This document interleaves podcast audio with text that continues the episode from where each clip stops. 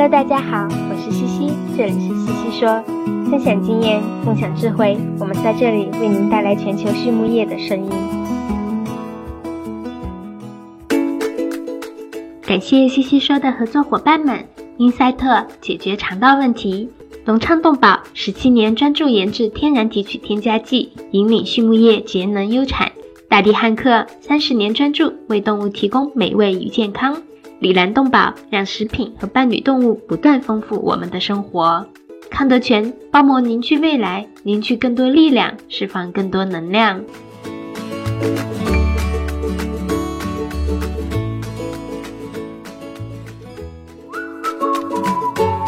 隆昌集团是一家专注研制新型饲料添加剂胆汁酸的头部企业，拥有科技化的胆汁酸生产基地——隆昌胆汁酸。作为集团自2004年创立以来持续研发和生产的拳头产品，采用动物原料提取，是畜牧业提高脂肪消化吸收的代表，在饲料安全、绿色养殖、食品安全道路上扮演重要的角色，得到了国内外客户的高度认可。隆昌集团致力于为饲料厂一条龙企业。和养殖者提供立体化的指导和服务，借以实现帮助六千家优秀的饲料企业和一千万养殖者安全创富的美好愿景。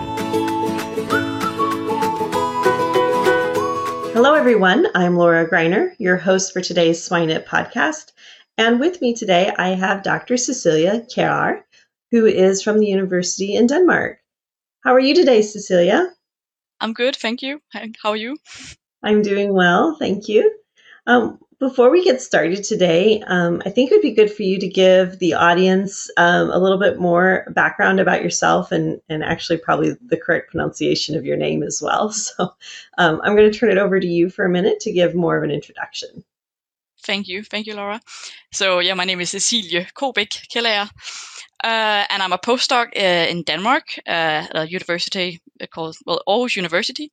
Um, and well, I'm trained as a biologist uh, originally, but then did my PhD in animal science, um, both in uh, Denmark, Aarhus University, and um, well, my PhD was actually about the the large litter size that we um, that we really are successful in having in in Denmark.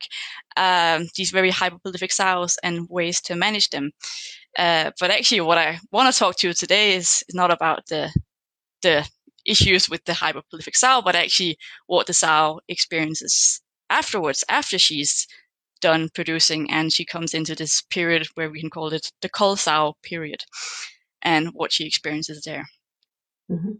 Yeah, and I think that will be great. Um, and that's where we'll, we'll really start is let's talk about that cull sow. I, I do think she is kind of the forgotten animal um, yes. There's many discussions here in the United States on economics, right? So after we cull her, do we keep her for a period of time and and allow her to gain some weight, um, or do we sell her immediately? And um, but I don't think there's much discussion about how we manage her beyond that. And so let's just kind of start with you know, what are you noticing for trends um, with cull sow management? So I would agree that it is kind of a, a forgotten uh, stage. Um, and first, I would start by just defining the sow, what we're actually talking about. Just it's from the time where the, the farmer is now deciding this sow is going to go out of production. So it can actually be quite some, it can be a long time, but it could also be only a few days.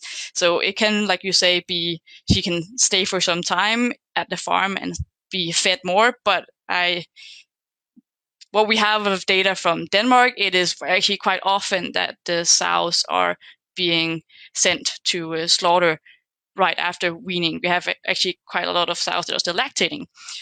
Of course, for these also economic reasons that that start feeding a, a sow that is not going to produce more is of course going to be economically uh, uh, a challenge.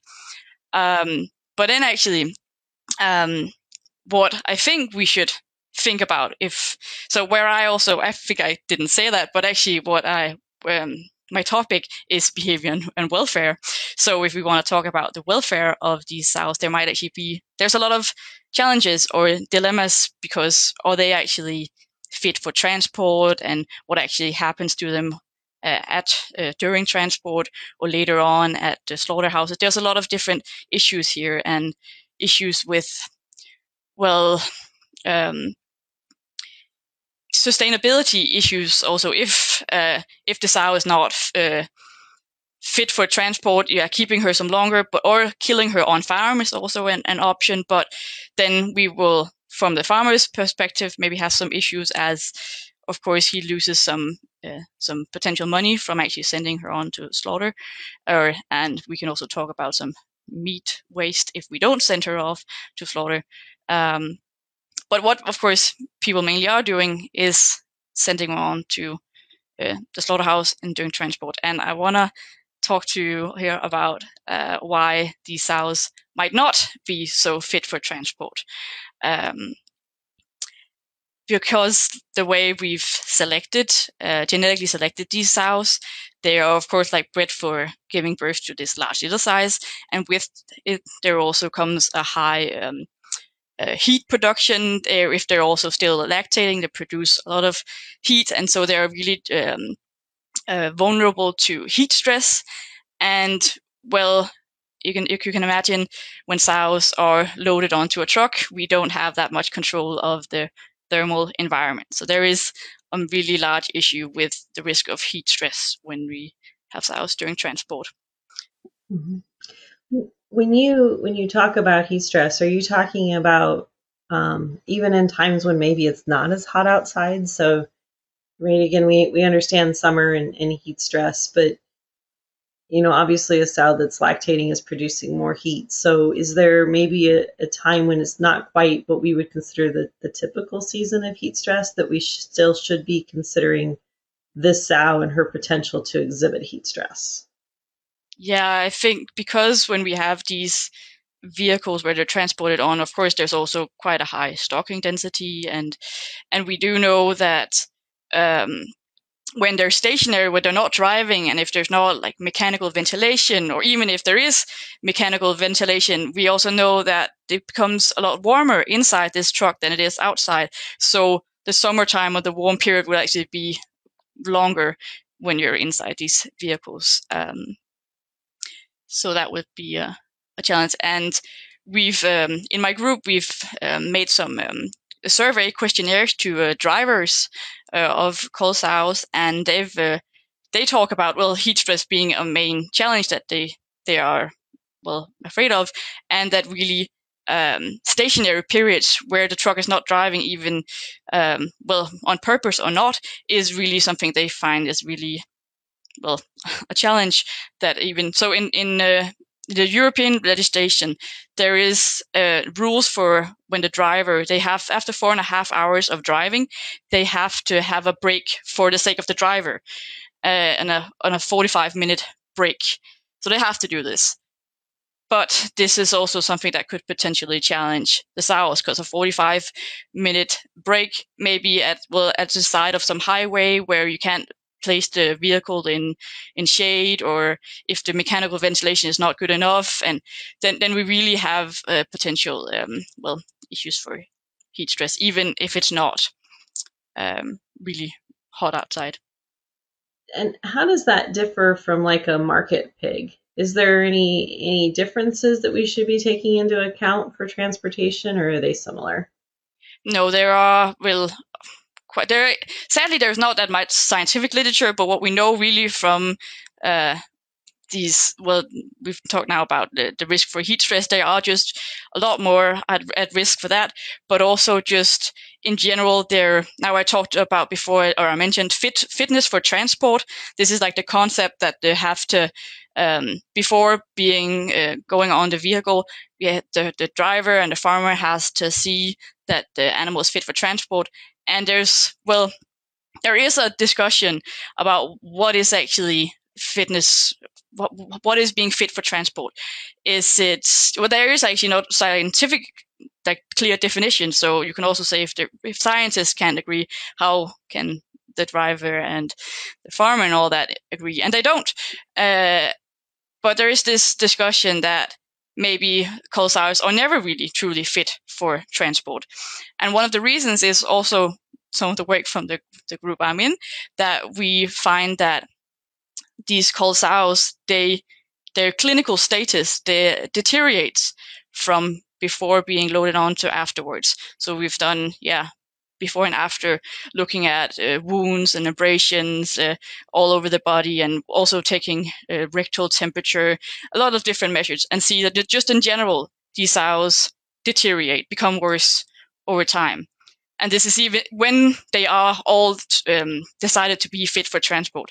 So if my point here is if fitness for transport is not deteriorating, not becoming worse, or not being affected by transport, which is actually what the European legislation says. The animal should not get worse from transport. Then no cull sows are truly actually fit for transport. But this is like the extreme uh, version of it. Of course, there is other people that would disagree that they are fit for transport just as long as they don't have large shoulder ulcers or stuff like that. But yeah. Mm-hmm. And one of the things that we use a lot in the United States is body condition. And so we might, um, I'm not sure if you're familiar with the calipers that many of us use on the sow farms that give us some estimate of back fat cover yeah. and body size. But is there any any data? I know you said science is pretty limited, but is there any data that would suggest that a sow with a body condition score of two, so relatively thin, um, would have a, a higher increase of being a downer sow at, at the time she gets to the harvesting facility? Yes, and that's actually a really good question, but because in general, they are, cull sows are just thinner. So there are more of those. And then the thin sows is what becomes normal. And then the, the farmers and drivers, they maybe don't see it as an issue because it's just normal that they're thinner. But we actually do see that the lower body condition score, they do have higher risks of, yeah, deteriorating. So there is uh, an association there. Mm-hmm. Yeah, that's really interesting. And and so one of the conversations we have a lot here in the United States too is that the the composition of the sow has changed. So from 15, 20 years ago, we used to have a sow that carried more back fat and not as much lean. And today, obviously, they're very lean with low back fat. And, and when a animal nurses and doesn't have enough food or you know it doesn't eat enough to support the milk production right? They're going to take that off of their their body mass. And so we anticipate our sows today to lose muscle because that's obviously what they're comprised mostly of. So does that have any impact on potential injuries in, in transport and definitely, that's another good point. Uh, because of course, both, I guess, also in the States and also in Europe, most sows are crated. So they really don't have, they don't have much muscle strength. They are just, yeah, they're confined. And well, the thing is with during transport, when we were asking the drivers about what do you think is going on inside when you're driving, they thought they were li- the sows were mainly lying down. But now we actually see we actually managed now to put video inside, which is not easy. Um, just tell you, not easy. Uh, things break and stuff. Um, but now we have video recordings, and we actually see that they're almost standing all of the time. So imagine being this sow that has so limited muscle strength, have been in a crate for so long time, and and with of course all this high heat production and all this, and then just standing for many hours and just and of course being mixed with other sows and we know that this of course mixing unfamiliar animals we have aggression. So this is of course one of the reasons why we see this clinical deterioration is because they're fighting and they will be exhausted. And that's also we have another study also where we then look what's going on when they're at the slaughterhouse the lairage pen when they're loaded off and we see then that they're actually the first half hour they're fighting some more but then they lie down and I was like, why are they, they're lying now really quickly? Well, now that I know that they're standing up inside the truck, I realized they are most likely very exhausted and they prioritize lying down over actually getting to something to drink. Uh, so we really have some, yeah, issues because yeah, now I'm moving on to this lairage pen or in the slaughterhouse.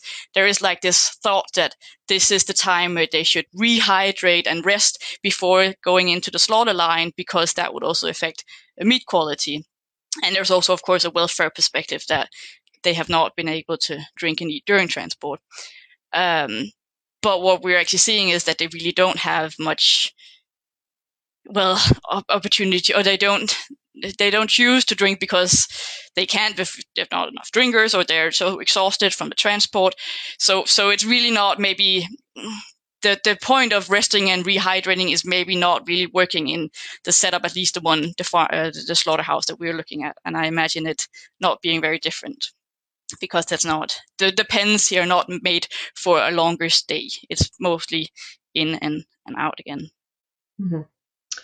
Yeah, and I, I think that's quite interesting. And I was just kind of listening to what you were saying, and and in some ways, I could argue, well, a market hog is not much different, right? They some will stand, some will sit. Um, there is a little bit of aggression, of course, that occurs in those market trucks. Um, they're going to get into a, a, holding area after transport, stand and, and lay down. So how how is the cull sow necessarily different in your mind versus the market hog right i'm just trying to kind of think through if we're going to make changes how do we view them differently besides muscle strength well of course that the heat production is quite yes, right. different yeah. of course mm-hmm. um, then sows are just really aggressive. We know pigs in general have to establish this dominance hierarchy, but really, the sows are really, there's some really angry ladies in there.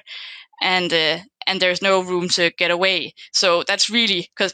So I've also done another study on weaner pigs, 30 kilo pigs, and I was really surprised to see how little they were fighting. They're also mixed, but they're actually not fighting very much compared to these cull sows. It is just really intensive. And I actually, I'm not actually aware that we've done studies on slaughter pigs with video inside.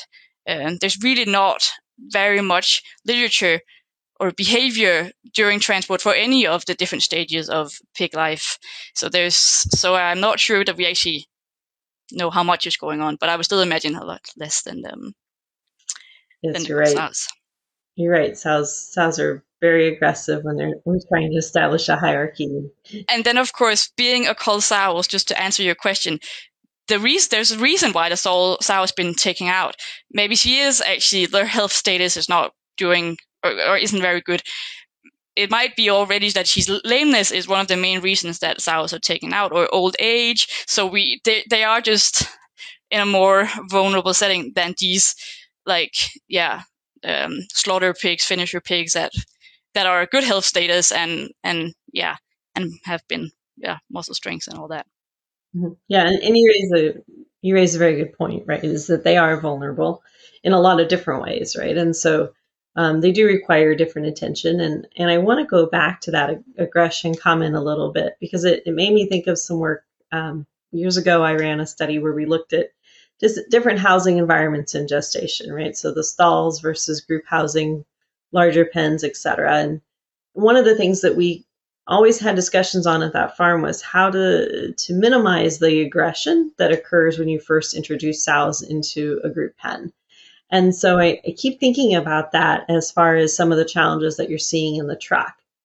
Um, some of the things we would try would be like uh, putting baby powder or something in their noses that would kind of all make them smell the same, if you will. Mm, and yeah. Other things would be like giving them a bunch of feed before we mixed them into group pens. And and so, have you looked at any of those things to maybe try to minimize that aggression in transport? there is one issue with giving like okay if sows are hungry they will be more uh, aggressive potentially but we can't really feed them beforehand because actually they're often fasted before so we don't have issues with both well motion sickness is an issue with pigs and also later at the slaughterhouse if they have full um, um, intestines that would be there's risk of um, contamination so for that reasons, they are actually often fasted, which might then make them more, yeah, aggressive and all that. But actually, another cull sows are forgotten, but one that is even more forgotten is well the boars, the the boars that are used as teaser boars or whatever. There's not that many of them, but when they're transported, they're transported uh, individually. They're uh, like there's um yeah. There are of course more in the truck, but there's uh, yeah different compartments for them. Mm-hmm because we always say boars are really aggressive, and that's true. But the sow, the sows are also so. And yeah, they've just been in the, the crates and haven't been mixed for a while. So we do know that this is an issue. So one thing that could potentially be done is, yeah, individually in um, in the truck. But of course, that's then more expensive because then you can't put so many sows in the truck, and then you have that whole economic uh, side to it. Right. Right. And that creates a, a high challenge for sure. Yeah, and so I think that's actually interesting. I didn't realize that I like I guess I never really thought about it transporting pigs that they could develop motion sickness, and so um, I do think that's actually an interesting comment and observation. Is that we need to be thinking about how to mitigate some of those, but yet you're right. The feed is obviously a challenge when we're sending pigs to harvest, and so. Um, any other thoughts that producers could try in this this time frame to try to prepare their cull sows for market? Any recommendations? If you were to have your own facility what types of, of processes would you employ when you're ready to market those cull sows well actually if i really and the well i started out saying this also that maybe the sows should not be transported at all.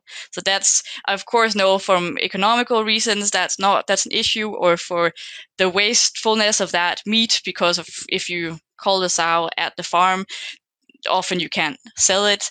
Uh, but from a welfare perspective, I think it would be the most well for the sow. It would be best not to have to put her through that because uh, I really think it's difficult to to mitigate those different issues. Uh, and mm-hmm. yeah. Mm-hmm. Yeah, I agree. It, it, sounds like quite a challenge in, in many different facets and great opportunities, right? For someone like you who's involved in research, it gives you some wonderful opportunities to answer some questions and look for some solutions. Yes. Um, one of the other things that we didn't really hit on because we we have focused on welfare, but what about biosecurity? Um, yes. That's obviously a big one here in the United States, and so I'd be interested to hear your thoughts on that. That's also very good. Yeah.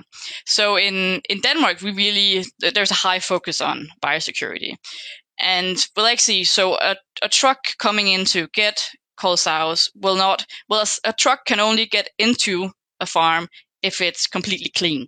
So with, if it's getting a full load of slaughter pigs or weaner for further transport, then the truck can come in because it's completely clean and then it can go away.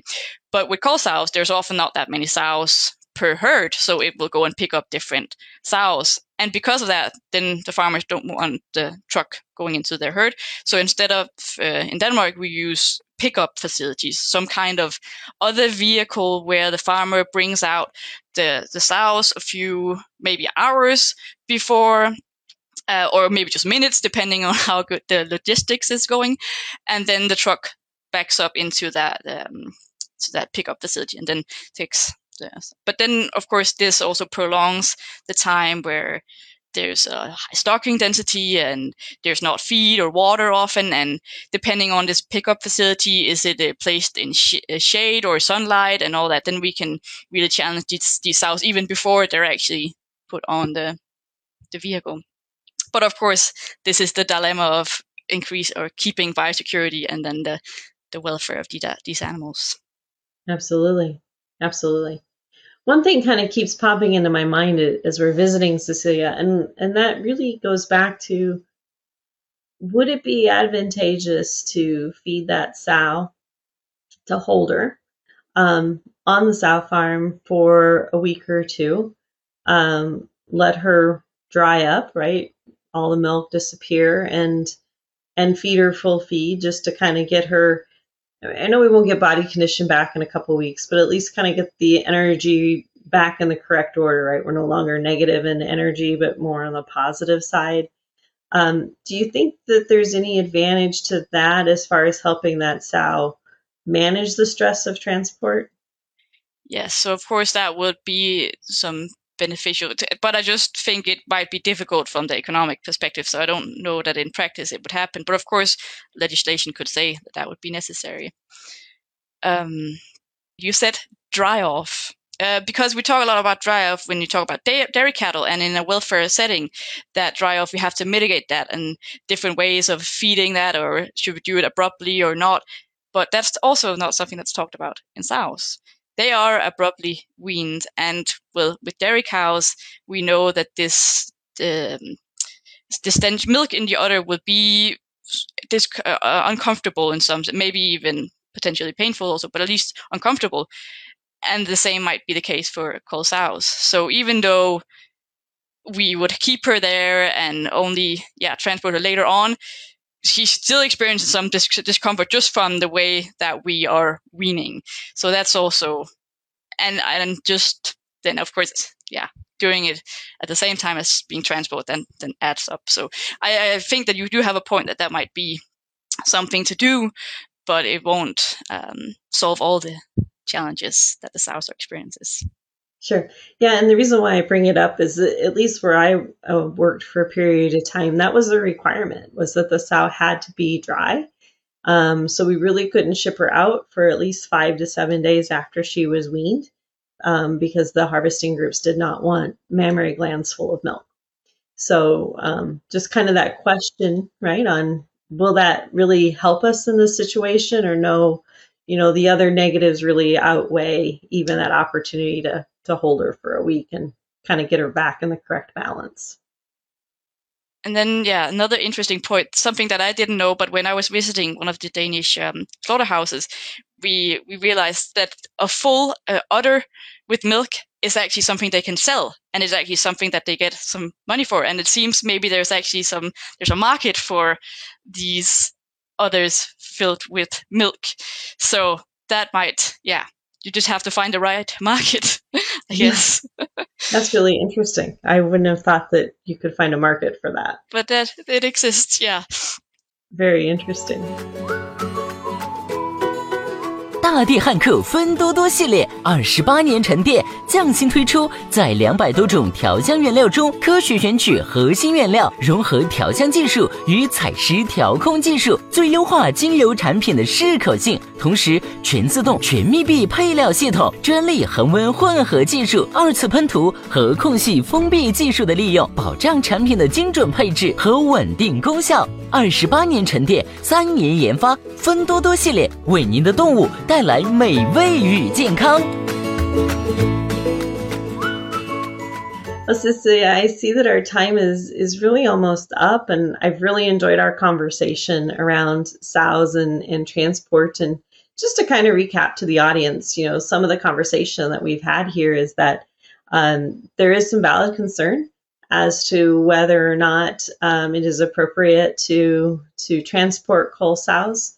Um, off of the farm simply due to the fact that they have this depleted muscle mass and um, potentially have some pretty severe aggression that that will they that they sorry they will undergo um, during transport. And um, again, of course, when we think about animal welfare, it's certainly something that we do want to think about and consider as we move forward. Before you um, leave us for today, we like to ask our guest speaker a couple of questions. Um, the first question we like to ask you really focuses on swine. And it's do you have a, a resource that you might recommend to the audience uh, that they could go to for swine?